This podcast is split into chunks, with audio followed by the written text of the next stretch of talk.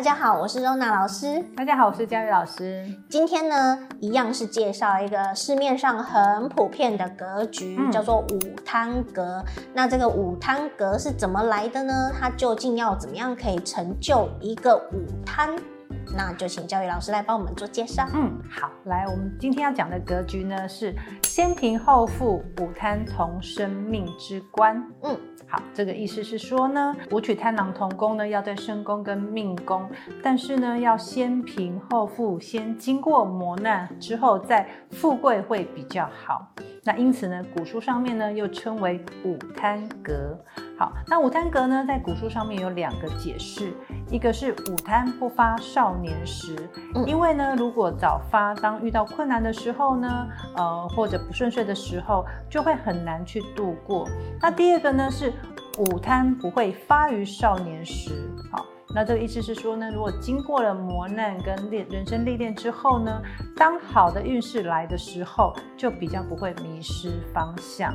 那我们看下面的注解：假如命历丑未二星同宫盖五曲之金克贪狼之木，则木逢智化为有用故，先虽平而后方富贵，又获得三方有昌曲左右等星拱照，主贵现逢科权禄，则贵显质疑。呃，我们都知道武曲与贪狼星呢，只有在丑位跟未位的时候会同宫。那武曲呢，五行属金；那贪狼星呢，其中一个五行呢是属木。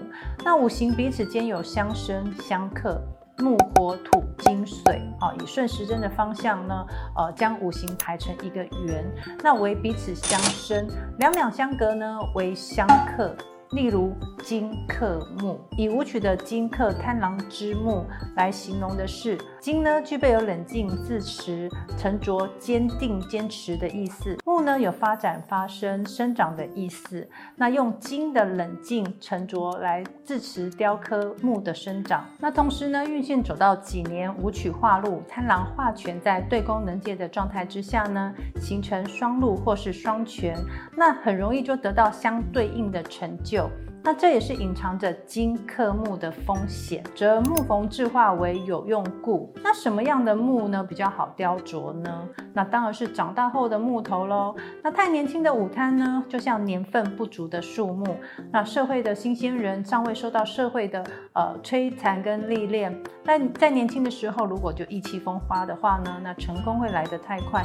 运线走的差的时候呢，容易遇到挫折，就会失去方向，爬不起来，一蹶不振。那成熟的午餐呢，就好比是已经长成的大树，被社会搓磨过的成熟特质。那因此呢，早发隐藏着如果遇到挫折就无法重新站起来的风险。好，那因此这个贪狼属木的特性，如果是在经过考验跟长成大树之后，来运用学习以及求知的欲望，去辅佐这个武曲星，去追求人生的目标以及成就，那这样才能够平步青云的去发展，才会是好的。先虽平而后方富贵。那虽然呢，一开始是总是辛苦的，但是经过了淬炼之后呢，得到甜美的果实，才能富贵。又或者是三方有文昌、文曲、左辅、右弼等等的吉星拱照的话呢，那就还不错，主贵。但是要注意，这边只有提到是三方哦，没有提到四正，因为呢，对宫如果有文昌或者是文曲星的时候呢，就不能借对宫，那就不能形成所谓的五贪格了。现逢科权禄则贵显至矣。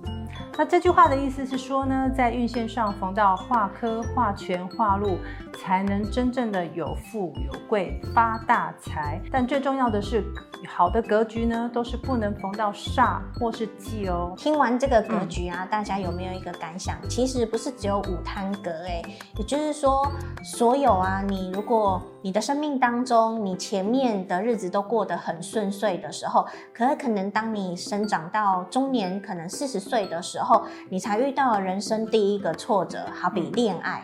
你以前从来没有就是谈过恋爱，然后很晚才开启对于爱情的渴望跟渴求，然后你在人生三十五岁、四十岁的时候才谈人生第一场恋爱。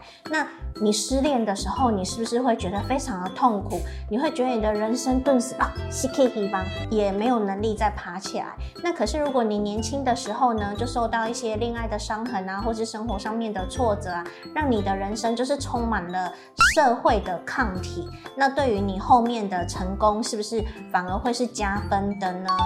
所以啊，格局对于 Rona 老师来说，就好像是寓言故事，他告诉你说，这样的故事可能会成就这样子的现象，但是并不代表说一定会是这样子，是好或是不好，它就是一个相对值。那今天的格局影片呢，我们就介绍到这边，喜欢的朋友呢，帮我们订阅、按赞、分享、开启小铃铛，我们下次见喽，拜拜。拜拜。